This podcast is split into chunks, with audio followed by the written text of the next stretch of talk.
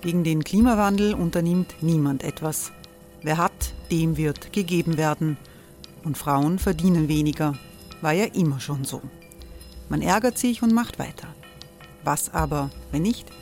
Wir haben eine Idee. Die Falter Arena macht die Bühne frei für Menschen und Projekte, die das Land verändern. Mein Name ist Eva Konzett. Ich leite das Politikressort im Falter. Und am Sonntag, den 26. Mai, veranstalten wir im Wiener Stadtsaal die nächste Falter Arena.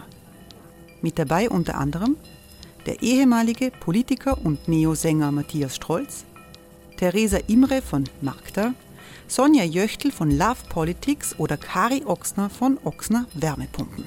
Machen statt jammern. Wir schauen uns an, wie das funktionieren kann. Kommen auch Sie vorbei. Alle Informationen und Tickets finden Sie unter falter.at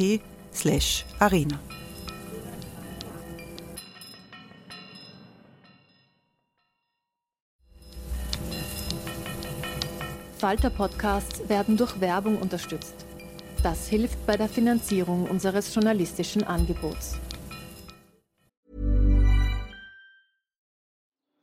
Die Erderhitzung ist kein Gefühl, aber mit vielen Gefühlen verbunden. Sorgen etwa oder Angst. Eine Veranstaltung gegen diese Ohnmacht ist Tipping Time, eine Klimakonferenz der Zivilgesellschaft.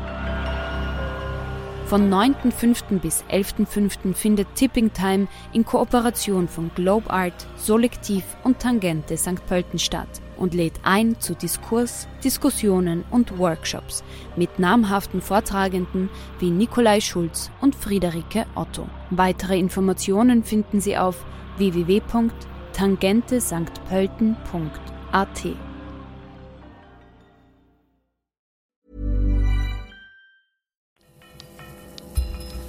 Falter Radio, der Podcast mit Raimund Löw.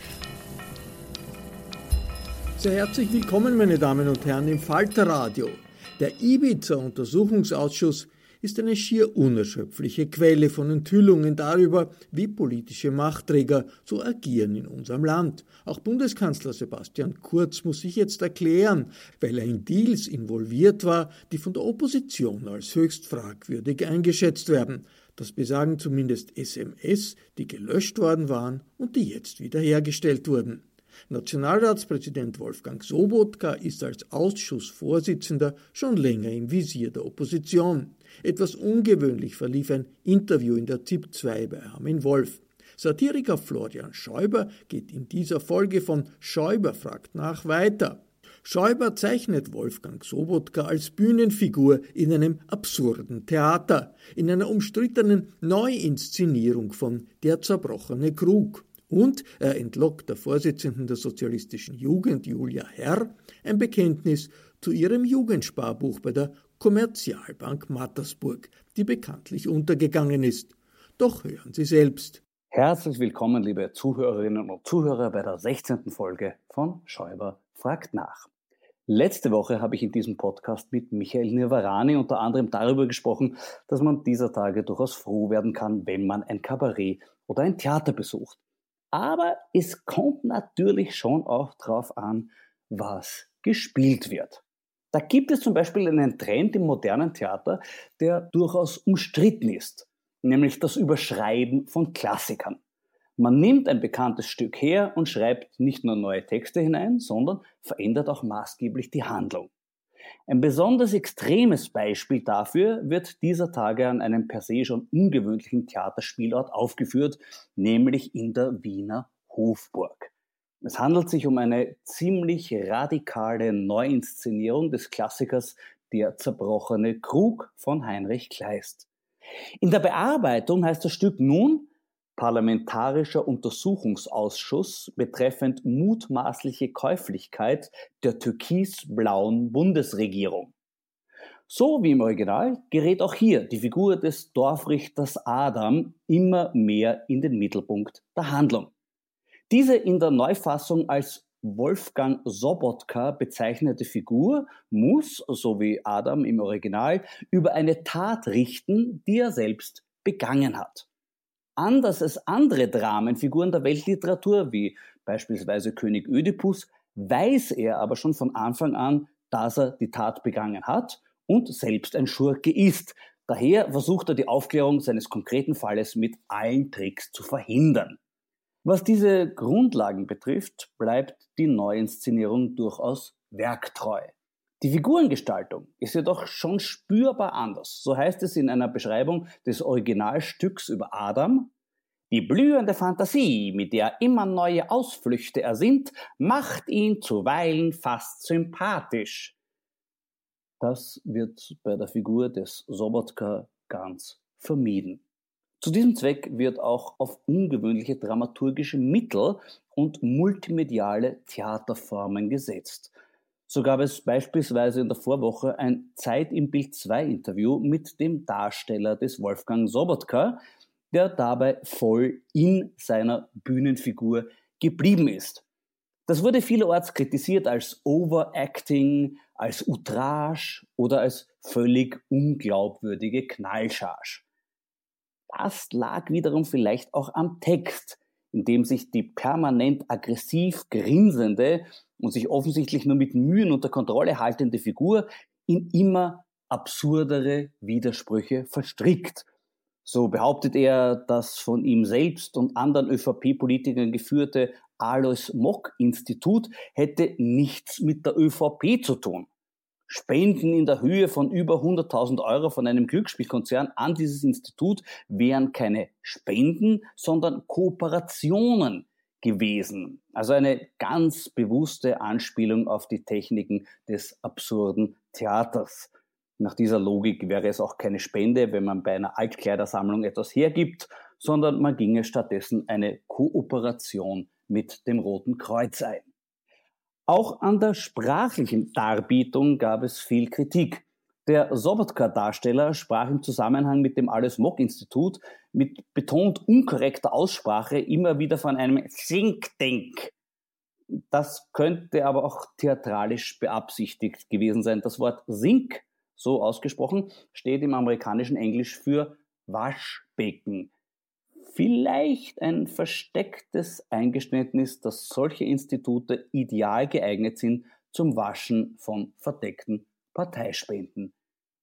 Die meiste Kritik gab es aber daran, dass der Sobotka-Darsteller in seinem Text völlig ungeniert ein Werbeinserat eingebaut hat. Konkret hat er einen 20-sekündigen Werbespot für die Glücksspielautomatenfirma Novomatic rezitiert. Und da meinen einige, das geht zu weit. Das sei auch nicht mehr mit dem Verweis auf die Freiheit der Kunst zu rechtfertigen. Ja, also ich sage ganz ehrlich, ich bin durchaus geneigt, mich dieser Einschätzung anzuschließen. Weil warum? Wir kennen das von TV-Interviews mit Sportlern, dass die Aufnäher ihrer Sponsoren am Revers tragen. Diese Sportler würden es aber nie wagen, auch noch die Werbebotschaften ihrer Sponsoren im Interview vorzutragen. Und wenn sie das versuchen würden, würde das Interview wahrscheinlich blitzartig beendet werden.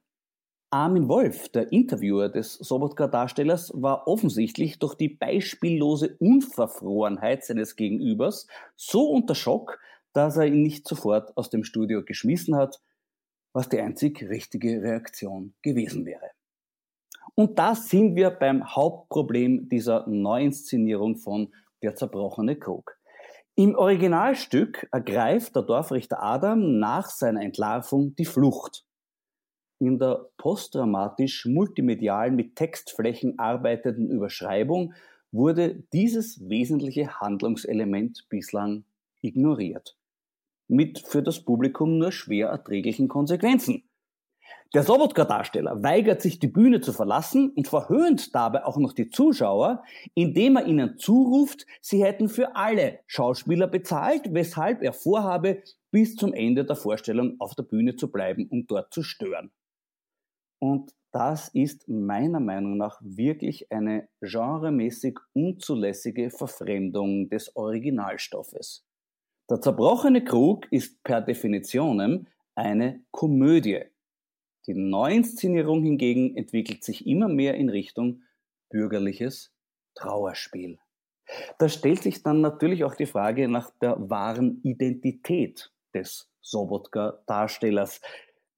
Da gibt es die verschiedensten Gerüchte und äh, Mutmaßungen. Die für mich diesbezüglich heißeste Spur verdanke ich einem wiederentdeckten älteren Interview mit diesem schauspielerischen Grenzgänger. Darin sagte er, meine Physiognomie macht mich nicht zum Sympathieträger.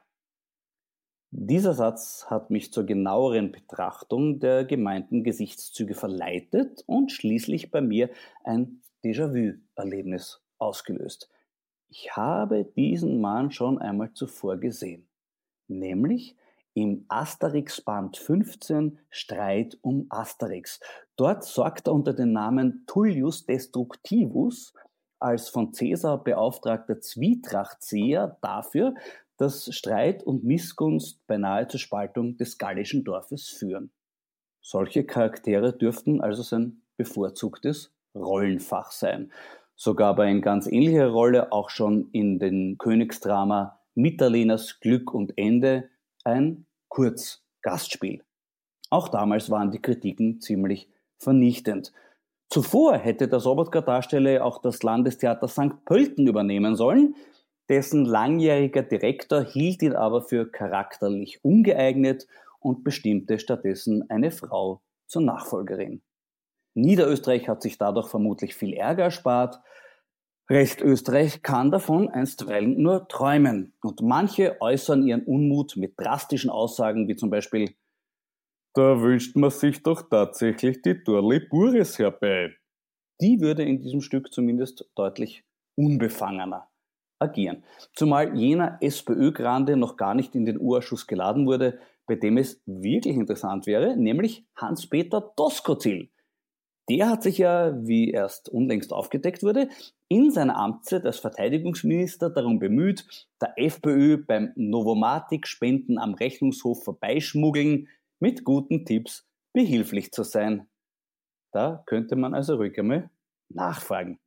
Ich will mich aber jetzt einem erfreulicheren Roten aus dem Burgenland widmen, nämlich dem in meinem Glas. Das ist der St. Laurent Goldberg 2017 vom Weingut Juris aus Golz und der kommt aus einer außergewöhnlichen Kiste. Zum Anlass 25 Jahre renommierte Weingüter Burgenland haben die in dieser Vereinigung vertretenen Spitzenwinzer eine edle Holzkiste mit 13 allerfeinsten Flaschen zusammengestellt und ich darf mir jede Woche eine davon aufmachen in Zeiten wie diesen endlich einmal ein bisschen Sicherheit. Prost. Wunderbar. Natürlich noch sehr jung, aber mit viel Zukunftspotenzial. Und das gilt möglicherweise auch für meine heutige Gesprächspartnerin. Es ist die SPÖ-Nationalratsabgeordnete Julia Herr. Grüß dich, Julia. Hallo. Äh, liebe Julia, die SPÖ hat bei der vergangenen Wienwahl einen klaren Sieg gefeiert. Wie geht man als Abgeordnete mit dieser vollkommen ungewohnten Situation um?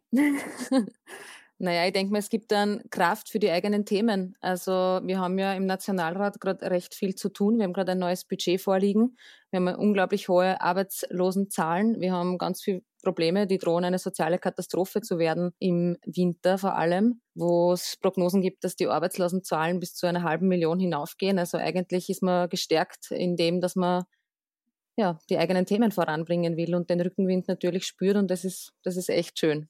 Ich fand ja besonders bemerkenswert an dem Ergebnis, äh, das Ergebnis bei den unter 30-Jährigen. Ja. Da ist die SPÖ auf Platz 1 mit 34 Prozent, die Grünen knapp dahinter noch mit 27, Platz 3 die Neos mit 10, und immer noch klar vor der ÖVP, die dort nur 7% hat. Die FPÖ schafft überhaupt nur mehr 5. Ja. Somit haben ÖVP und FPÖ gemeinsam so viele Stimmen wie Bierpartei, Links und SÖZ zusammen. Wie interpretierst du das? Ja, ich glaube, das ist ein, ein, ein längerer Trend schon. Also das ist ja bei vorangegangenen Wahlen, wo man wirklich sieht, dass junge äh, Leute eigentlich, ich würde es interpretieren, Veränderung wählen wollen.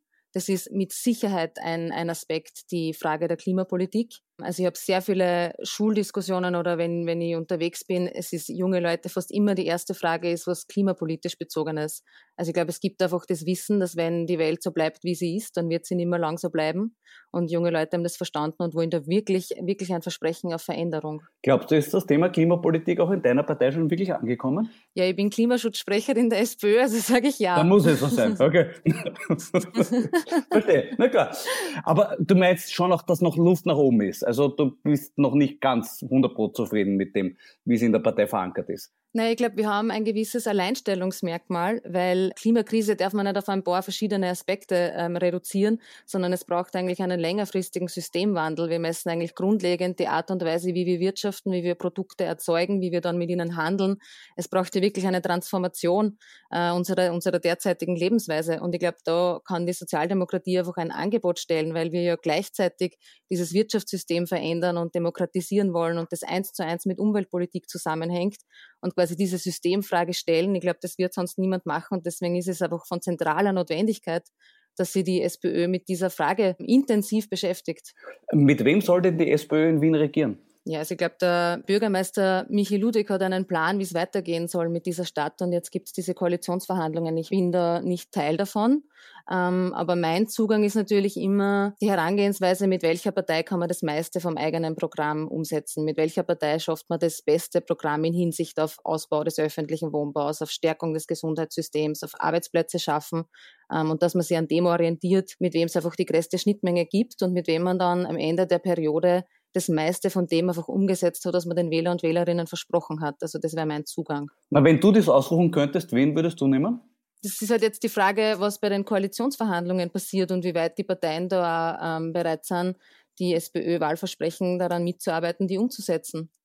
Willst also, du Michi Ludwig keinen persönlichen Tipp geben, was er machen sollte, deiner Meinung nach? Also wenn ich ihm persönlich dem Michi Ludwig einen Tipp gebe, dann gebe ich ihm den persönlich. Aber ähm, natürlich für mich also ich kann mir das sehr schwer vorstellen, wie es mit einer ähm, türkisen Partei, die eigentlich nicht daran interessiert ist, ähm, Bevölkerungsgruppen, die derzeit schlechter gestellt sind. Ich meine, wir, ich sitze im Nationalrat, wo es, wo letztens erst wieder ein Zitat war von einem ÖVP-Abgeordneten, der gesagt hat, die Menschen suhlen sich in der Mindestsicherung. Da stellt mir die Haare auf. Also okay. Aber bei den Neos würden Sie sich nicht aufstellen, würden, würden liegen bleiben die Haare, oder? Na, wenn die Neos bereit sind zu sagen, nein, äh, sie wollen eigentlich äh, Gemeindebauten weiterhin in der öffentlichen Daseinsvorsorge quasi lassen. Sie wollen die ausbauen, wenn sie sagen, sie sind für ein starkes Kommunalwesen und sie wollen mit uns gemeinsam quasi ausbauen, dass die öffentliche Hand gestärkt wird, wenn die Neos sagen, sie sind dafür, dass man das Gesundheitssystem ausbaut, sie sind dafür, dass es mehr Geld für Bildung gibt. Ich bin in den Koalitionsverhandlungen nicht, ich kenne sehr viele Positionen von den Neos, was man schon die Haare aufstellt. Mhm. mhm. Ähm, aber ich glaube, das wird wirklich darauf ankommen, mit wem das beste Programm für Wien machbar ist. Liebe Julia, es gab doch eine Gemeinsamkeit zwischen SPÖ Wien und ÖVP Wien, nämlich das Ergebnis bei den über 60-Jährigen. Das ist für beide Parteien das mit Abstand beste Ergebnis. Hat man es deshalb auch als junger Mensch in der SPÖ SPÖ nicht immer leicht? Ich würde das nicht auf Jung und Alt ähm, zurückführen, weil ähm, Alter ist keine politische Kategorie in dem Sinn in der Politik. Es geht nicht darum, dass man jetzt alibi halber junge Menschen in eine Partei holt, wenn die dann nichts mitzureden haben oder auch nichts anders machen würden. Also ich glaube, es geht ja mehr darum, wer vielleicht auch Dinge anders machen will, von der politischen Analyse her neu oder jung oder äh, in dieser Richtung ist. Und dahingehend, glaube ich, ist es eher mal eine Frage von, kann man sich mit progressiven Ideen ähm, in der SPÖ durchsetzen und ist da Raum für Diskussion und Debatte? Und gibt es das Angebot für ganz viele junge Menschen in Österreich, dass sie sagen können, sie wollen mitmachen bei der SPÖ?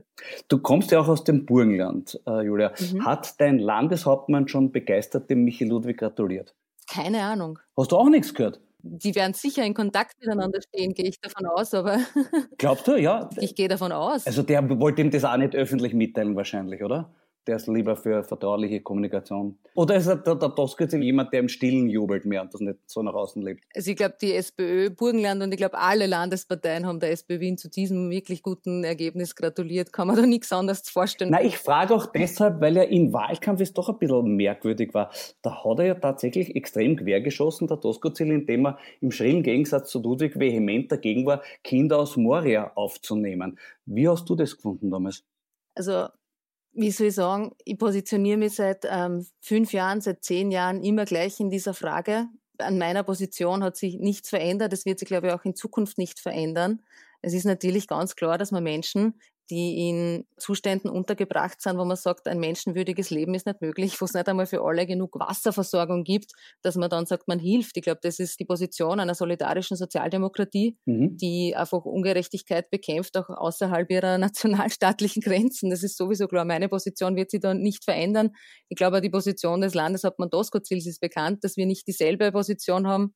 Ja, Kannst du es nachvollziehen, warum er das gemacht hat, der Doskozil? Also ich habe da schon länger aufgehört, äh, solche ähm, medialen, wie soll ich sagen, Zwischenrufe in meine politische Arbeit oder in meine politischen Analysen mit einzubeziehen, weil letztlich ist das was, was dann eine Zeitung aufgreift und drüber schreibt. Ähm, aus meiner Sicht an dem orientiere ich mich nicht. Nein, ich kann es natürlich nicht ähm, nachvollziehen, diese Position, aber das ist seit fünf Jahren klar. Ich habe eine ganz andere Position, zu der ich stehe und wo, ja, wo ich mich eigentlich auch nie äh, einen Millimeter bewegt habe, aber heute bemerke, wie die Debatte rundherum in den letzten zehn Jahren immer anders geführt wurde. Wie ist es dir denn gegangen, wie es die rot-blaue Koalition im Burgenland äh, gegeben hat? ja, ich glaube, auch das ist bekannt, aber ich kann das nochmal wiederholen, natürlich gerne, wenn das noch für irgendjemanden ähm, interessant ist. Aber ich habe das damals natürlich abgelehnt. Ja. ja, aber schon die Frage auch für die Zukunft, soll sich die SPÖ diese Option offen halten? Ich glaube, jetzt gerade dieses Wien-Wahlergebnis zeigt uns, dass es mit Themen wie sozialer Wohnbau, mit äh, Arbeitsplätzen, mit fairen Löhnen, mit gerechten Pensionen ebenso möglich ist, absolut zu punkten, sogar auch möglich ist, FPÖ-Wähler und FPÖ-Wählerinnen äh, dazu zu bringen, das Kreuz bei der Sozialdemokratie zu machen. Und wenn wir diese unglaublich tollen Themen haben, mit denen wir auch wirklich überzeugen, und ich glaube, das hat man jetzt im Wien-Wahlkampf auch gesehen, dann glaube ich nicht, dass es sinnvoll ist, sich auf andere äh, Forderungen, die einem nicht eigen sind als Partei und die widersprüchlich zu dem stehen, wofür wir eigentlich als Sozialdemokratie kämpfen, ähm, dann sehe ich keine Not, mir da andere Themen äh, quasi zu übernehmen. Wir haben eine Situation, wo 500.000 Menschen wahrscheinlich bald arbeitslos sind. Ich glaube, die Sozialdemokratie ist gut beraten, wenn wir uns mit diesen Themen auch wirklich beschäftigen. Ich meine, das ist eine soziale Katastrophe, die da droht. Mhm. Und ich finde allein die Debatte, dass wir in diesem Land sitzen und dann ständig über solche Themen reden. Die FPÖ hat ja genau diese Strategie wieder versucht, auch die ÖVP im Wahlkampf, wo man dann plötzlich wieder skandalisieren will, geflüchtete Menschen und die seien die Gefahr. Ich glaube, es ist sehr klar bewusst vielen Menschen, was uns derzeit wirklich bedroht. Das ist eine Gesundheitskrise, die noch nicht im Griff ist. Also es ist eine soziale Krise, die uns Arbeitslosigkeit bringt und dadurch natürlich auch volkswirtschaftlich immense Auswirkungen hat. Also ich, ich sehe da keinen Grund, dass Sozialdemokratie ähm, sich jetzt plötzlich wieder verstärkt mit diesem Thema äh, zu beschäftigen. Natürlich braucht es da Lösungen, das ist klar. Vor allem muss man auch aufzeigen, dass unsere Regierung derzeit nicht Teil der Lösung, sondern Teil des Problems ist. Die österreichische Regierung setzt sich auf EU-Ebene gegen alles, was eine gerechte Verteilung zum Beispiel bedeuten würde, ein. Das heißt, bei dem Thema darf man nicht leise sein, darf man auch nicht leise sein, wenn Kinder im Schlamm und im Dreck sitzen. Das ist ganz klar, aber unsere Hauptthemen sind in einer Zeit jetzt wirklich für ein starkes Gesundheitssystem und für ausreichend Arbeitsplätze zu kämpfen. Ich habe auf einem Foto gesehen, du sitzt im Parlament vor der Philippa Strache. Seid ihr schon zum Plaudern gekommen? Ja, sind wir schon, ja. Ready to pop the question? The jewelers at BlueNile.com have got sparkle down to a science with beautiful lab-grown diamonds worthy of your most brilliant moments. Their lab-grown diamonds are independently graded and guaranteed identical to natural diamonds, and they're ready to ship to your door. Go to BlueNile.com and use promo code LISTEN to get $50 off your purchase of $500 or more. That's code LISTEN at BlueNile.com for $50 off. BlueNile.com code LISTEN. Und ist nett? Also persönlich sehr nett. Braucht die zurzeit verstärkt Zuspruch oder Wieso? steckt die das locker weg? Naja, ist ja doch, wo man jeden Tag in der Zeitung was liest, was der HC alles in seiner Unterhose drin gehabt hat und an geweihten Gegenständen und Eigenurin um den Hals hängen und so, äh, ist, mhm. nehme ich an, für eine Frau auch nicht so leicht damit klarzukommen, wenn man das jeden Tag in der Zeitung liest. So, so, so eng sind wir nicht. Also wir haben vielleicht ein paar Mal getratscht, ähm, dann mag das durchaus zutreffen, aber prinzipiell natürlich kein kein Mitleid mit, mit HC Strache. Ich glaube, der hat sich schon ganz viele Dinge selbst wirklich zu verdanken. Und jedes Mal wieder, wenn ich an dieses Ibiza-Video denke, glaube ich im Übrigen, dass wir das in Österreich nicht einmal noch richtig aufgearbeitet haben, was da alles eigentlich versprochen wurde. Quasi, gib mir, gib mir ein bisschen Geld als FPÖ und ich mache die Gesetze. Also ich glaube nicht, dass das jeder in der Bevölkerung überhaupt schon diese, um was ist da eigentlich gegangen? Wir reden oft über die besoffene Geschichte mhm. oder dass da halt, ja, zack, zack, zack aber eigentlich, dass die FPÖ eine Partei ist, die bereit ist, gegen Geld dann für die Geldspender, Spenderinnen Politik zu machen und im Übrigen auch die ÖVP. Also da reden wir eigentlich viel zu, zu, zu sachte drüber. Das ist eigentlich käufliche Politik. Das ist all das, was wir nicht haben wollen. Ganz genau. Du hast ja selber auch gesagt, Politik darf nicht käuflich sein. Äh, ist ja. in Ibiza wieder der wesentliche Satz, Novomatic zahlt an alle. Er kommt mhm. aber zweimal vor. Weiter hinten im Video sagt er noch einmal und da präzisiert der Strache und sagt, Novomatic zahlt an alle drei.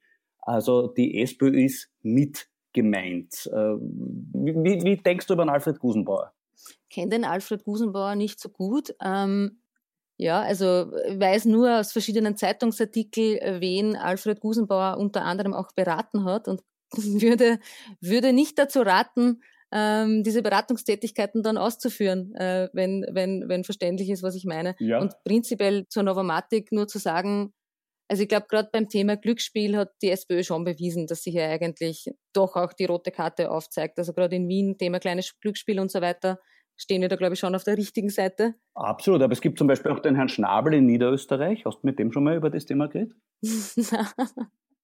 Na, aber natürlich, also es darf Korruption in keinster Art und Weise geben und in keinster Partei und sollte das in der mhm. SPÖ in irgendeiner Art und Weise äh, passieren, ist mir noch nicht, kann ich nichts dazu sagen, ist mir noch nie untergekommen und wüsste ich auch nichts davon, aber dann muss man, da muss für alle Parteien natürlich gelten. Also das ist, ja, ja, klar. ich würde es nicht Nein, nein, ich, nein, wie gesagt, das kann ich nur empfehlen, zum Beispiel Schäuber fragt nach der Podcast, da ist das auch schon von der SPÖ ein paar Mal thematisiert worden, wo, es zur SPÖ geht. Ja, aber dann, dann bin ich, glaube ich, schon auch eine, die sich auch traut, die eigene Partei für solche ja, Sachen zu kritisieren, sollten die passieren. Ja, das, das ist, finde ich, sehr positiv. Du, wie gefällt es dir denn an sich so im Parlament? Du bist ja quasi neu dort. Wie, wie, wie gefällt es dir?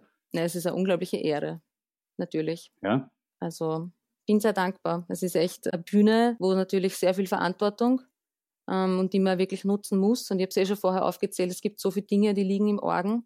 Und vor allem auch zu versuchen, die großen Dinge anzusprechen. Also wir haben jetzt letztens erst wieder die Zeitung aufgeschlagen und es war die eine Schlagzeile, war äh, die extreme Armut steigt aufgrund von Corona und die andere Schlagzeile war, Corona macht die Reichen noch reicher. Mhm. Und da denke ich mir, wir müssen es einfach schaffen, aufzuzeigen, wie hinig vieles ist. Und das ist eine irgendwie schwierige Aufgabe, aber es ist natürlich eine unglaublich ehrenvolle und ich bin dankbar, dass ich das machen kann. Du bist ja in Mattersburg in die Schule gegangen, habe ich gesehen. Hast du dein Jugendsparbuch bei der Kommerzialbank gehabt? ja, Hast du gehabt? Na bitte, da warst du quasi im ja. grünen Bereich. habe ich noch nicht öffentlich gesagt, habe ich kurz überlegt, sagt man sowas, weiß ich nicht. ja, habe ich gehabt. Ich, ich habe mir dann gleich weitergedacht, du warst in deiner Zeit als Vorsitzende bei der ESE für Verstaatlichung aller Banken. Vielleicht hast du das mit der Kommerzialbank schon vorausgeahnt. ja, hätte es gemacht, hätten wir uns vielleicht vieles erspart. Schon. Es ist wirklich, es ist wirklich, ich will gar nicht lachen, es ist für den Bezirk Mattersburg, ich habe so viel Wut, wenn ich daran denke, ich meine, was das bedeutet für manche Leute, die gerade einfach Heiselbauer, mhm. die halt einfach gerade viel Geld zusammengelegt haben auf dem Konto, über die 100.000 gekommen sind, die jetzt einfach das Geld weg ist. Es ist ein Skandal. Also das ist für den Bezirk Mattersburg ist das wirklich ein Wahnsinn, dass sowas möglich ist. Mhm. Du hast vorher das Stichwort Alleinstellungsmerkmal äh, gesagt mhm. und mir ist sofort Pamela Rendi-Wagner eingefallen. Äh, bei der letzten Nationalrat, der 17er Nationalratswahl, mhm. äh, hattest du nur 100 Vorzugsstimmen weniger als sie gehabt. Hätte die SPÖ vielleicht lieber gleich auf dich setzen sollen? ich bin sehr zufrieden in meiner Funktion als Nationalratsabgeordnete und nehme die auch als sehr große Herausforderung wahr. Also wenn man das ernsthaft machen will, ja. dann ist das ein, ein Fulltime-Job und mehr wie das. Und du bist soweit mit der äh, Vorsitzenden zufrieden, mit der Pamela Rendi-Wagner? Also ich glaube, dass gerade in den letzten Wochen ähm, war es ein unglaublich wichtiges Symbol, dass die Pamela Rendi-Wagner zu den Beschäftigten der ATB in Spielberg gefahren ist, dass sie bei MAN in Steyr war und dort vor Ort war und dass die Themen, die sie jetzt gerade bespielt, wo eben auf diesem gesamten Bereich Arbeit wir verstärkt hinweisen, dass alle Hilfsgelder, die es gibt für große Unternehmen, endlich an Standortgarantien gebunden werden müssen, dass es nicht möglich ist, dass du dir Kurzarbeitsgeld ausbezahlen lässt und dann aber Leute einfach raushaust. Ich glaube, dass das schon gerade die richtigen Themen sind. Wenn ich da nur ein Beispiel bringen darf, ja. ähm, beim Meier Mellenhof, Kartonfabrik, ähm, hat der Vorstandsvorsitzende, der hat ein Jahresgehalt von 5,2 Millionen Euro im letzten Jahr einen Bonus von 8,6 Millionen Euro bekommen. Jetzt werden Mitarbeiter und Mitarbeiterinnen ausgekaut, 150. Und das, was die am Sozialplan, also als quasi Sozialplanbudget zugesagt bekommen, ist nicht einmal die Hälfte von dem Bonus des Vorstandsvorsitzenden. Mhm. Und wenn wir das als Sozialdemokratie nicht schaffen, aufzuzeigen, dass das einfach nicht passieren darf, dass da eine Person 8,6 Millionen Euro ausbezahlt bekommen und die 150 Mitarbeiterinnen, die jetzt quasi vor dem Nichts stehen, weil sie keinen Job mehr haben, die Hälfte von dem alle gemeinsam als Sozialplan. Mhm. Also da finde ich schon, dass die Themen, die sie gerade bespielt, die richtigen sind. Äh, du bist an sich in solchen Fragen sehr engagiert. Es gibt ein bemerkenswertes Video mit dir, wo du beim SPÖ-Bundesparteirat von der damaligen Ministerin Heini Schossek von der Bühne geschmissen wirst. Mhm. Was war da los damals? Ja, das war die ähm, EU-Wahl, wo wir aufgefordert haben, ähm, den Spitzenkandidaten damals Parteimitglied zu werden. Und ich bin auf die Bühne gegangen und wir wollten dann dieses Mitgliedsformular überreichen. Und wir haben die Aktion nicht bis zu Ende durchgeführt, weil ich angekündigt habe, dass jetzt was kommt und ich glaube, niemand hat genau gewusst, was jetzt passiert und was die sozialistische Jugend gerade wieder plant und das dann quasi abgebrochen wurde. Ähm, Finde ich aber nach wie vor eigentlich richtig, dass jemand, der auf einer SPÖ-Liste kandidiert, auch Parteimitglied sein sollte. Also würde ich, würde ich wieder machen. Da bin ich schon gespannt. Wer weiß, ob wir das wieder erleben, dass das so was Spannendes gibt. Julia, du giltst als Signal an die Jugend seitens deiner Partei. Was okay. für ein Signal ist Christian Deutsch? Ja, das ist eine sehr gute Frage. Ich glaube, Christian Deutsch ist ein Signal, dass wir einen Bundesgeschäftsführer haben, der diese Arbeit tagtäglich gut erledigt und sie sicher schwer ist, weil ja die SPÖ, glaube ich, in den Umfragen noch nicht dort ist, wo wir sein wollen und deswegen viel zu tun ist. Also sagen wir ein Symbol für Arbeitsleid oder? ich glaube, Christian Deutsch hat jetzt die wichtige Aufgabe, dass wir die SPÖ, dass wir es schaffen, ganz viele Mitglieder zu gewinnen. Ich glaube, das ist das, was ich mir, was ich mir erwarte in einer Zeit, wo eben nicht eine, sondern mehrere Krisen drohen, wo eigentlich Verunsicherung ist. Ich habe schon gesagt am Arbeitsmarkt, aber auch die Klimakrise, die Gesundheitskrise, wo niemand weiß, wann die endet. Ich glaube, das Wichtigste für die SPÖ ist jetzt zu sagen, wir sind die Bewegung, wo man mitmachen kann und wo wir uns alle gemeinsam dagegen wehren und wollen, dass am Ende der Krise nicht einige wenige profitiert haben, sondern dass wir alle gut über die Runden gekommen sind. Und dafür braucht es Parteimitglieder. Also ich glaube, der Christian Deutsch hat schon eine schwierige Aufgabe. Gleichzeitig erlebe ich, und gerade wenn wir über die Jungen reden, ähm, dass wir Zuwachs haben also möglich ist es, schwierige Aufgabe, aber, aber wichtig. War das eine, eine ausreichende Politiker, Politikerinnen-Antwort? Das war sehr, sehr politisch. Du bist also definitiv schon angekommen äh, in der Partei und das passt gleich zu meiner abschließenden Frage. Liebe Julia, was aus ehemaligen SJ-Vorsitzenden im Parlament werden kann, hat uns das mahnende Beispiel Josef Czap gelehrt. Wie willst du dich dagegen wappnen? Hm. Für mich ist ein bisschen meine Prämisse, solange man als Politikerin, also solange du einfach als Mensch fühlst, wie vielen Leid tatsächlich schlecht geht und solange du diese persönliche Betroffenheit hast, dass du denkst, es ist eigentlich ein Wahnsinn, die Zustände sind ein Wahnsinn und du willst es wirklich ändern, solange ist man richtig in der Politik. Wenn man das irgendwann nicht mehr verspürt oder es irgendwann einmal um was anderes geht, dann ist der Zeitpunkt zu gehen. Und ich versuche da eh sehr harte Maßstäbe an mich selbst auch ähm, quasi anzulegen. Aber ich bin vor ein paar Jahren angetreten als SJ-Vorsitzende mit dem Ziel oder mit der Forderung auch gegenüber der SPÖ, die Partei wieder antikapitalistisch zu machen, dass wir wieder erkennen, dass wir derzeit in einer Welt leben, wo eine kleine Minderheit auf ja, Kosten der großen Mehrheit profitiert und es eigentlich für die Menschen in Österreich schlechter wird tatsächlich, wenn du da die Reallohnentwicklung anschaust, wenn du da die Perspektiven für junge Menschen anschaust ähm, und dass ich das einfordere. Und jetzt ein paar Jahre später ähm, bin auch stellvertretende Bundesparteivorsitzende und denke mir jetzt, mhm. dass ich diese, diese Ansprüche jetzt an mich, an mich selbst stellen muss. Ob ich weiterhin den Mut habe, diese Dinge auch irgendwie so auszusprechen ähm, und ob ich nach wie vor die Motivation habe, dagegen mit aller Kraft zu kämpfen. Das klingt jetzt super pathetisch, meine, meine Worte, ja. höre mir eh gerade selbst, aber das ist der Anspruch. Und ich hoffe, dass mir auch ganz viele Menschen sagen werden, wenn sie das Gefühl haben, dass ich den nicht mehr vertritt. Da kann ich nur, wie so oft, Andre Heller zitieren, möge die Übung gelingen. Liebe Julia, danke für das Gespräch. Ich halte die Daumen. Ja, danke. Das war die 16. Folge von Schäuber fragt nach. Nächste Woche wird einer der Zeugen der Anklage im Karl-Heinz Grasser-Prozess mein Gast sein, nämlich Aschwien Sankolka. Bis dahin sage ich Danke fürs Zuhören. Bleiben Sie aufmerksam. Ihr Florian Schäuber. Sie hörten die 16. Folge der wöchentlichen Ausgabe von Schäuber fragt nach, gestaltet von und mit dem Satiriker. Ich verabschiede mich von allen, die uns auf UKW hören, im Freirad Tirol und auf Radio Agora in Kärnten. Die heimische Wirklichkeit scharf zu sezieren, aber nie ganz ohne Humor, das tut der Falter jede Woche. Daher der Hinweis, lassen Sie sich keine Ausgabe entgehen durch ein Abo. Ein Falter-Abo kann man über das Internet bestellen, über die Adresse abo.falter.at. Ursula Winterauer hat die Signation gestaltet, Georg Schober, Miriam Hübel und Anna Goldenberg kümmern sich um die Audiotechnik. Ich verabschiede mich bis zur nächsten Folge.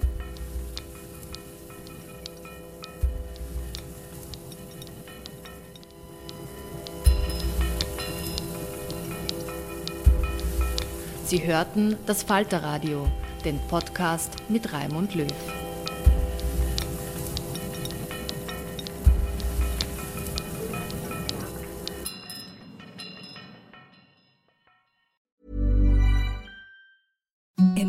Softest sheets you've ever felt. Now imagine them getting even softer over time. That's what you'll feel with Bowl and Branch's organic cotton sheets. In a recent customer survey, 96% replied that Bowl and Branch sheets get softer with every wash. Start getting your best night's sleep in these sheets that get softer and softer for years to come. Try their sheets with a 30-night guarantee. Plus, get 15% off your first order at bowlandbranch.com. Code BUTTERY. Exclusions apply. See site for details.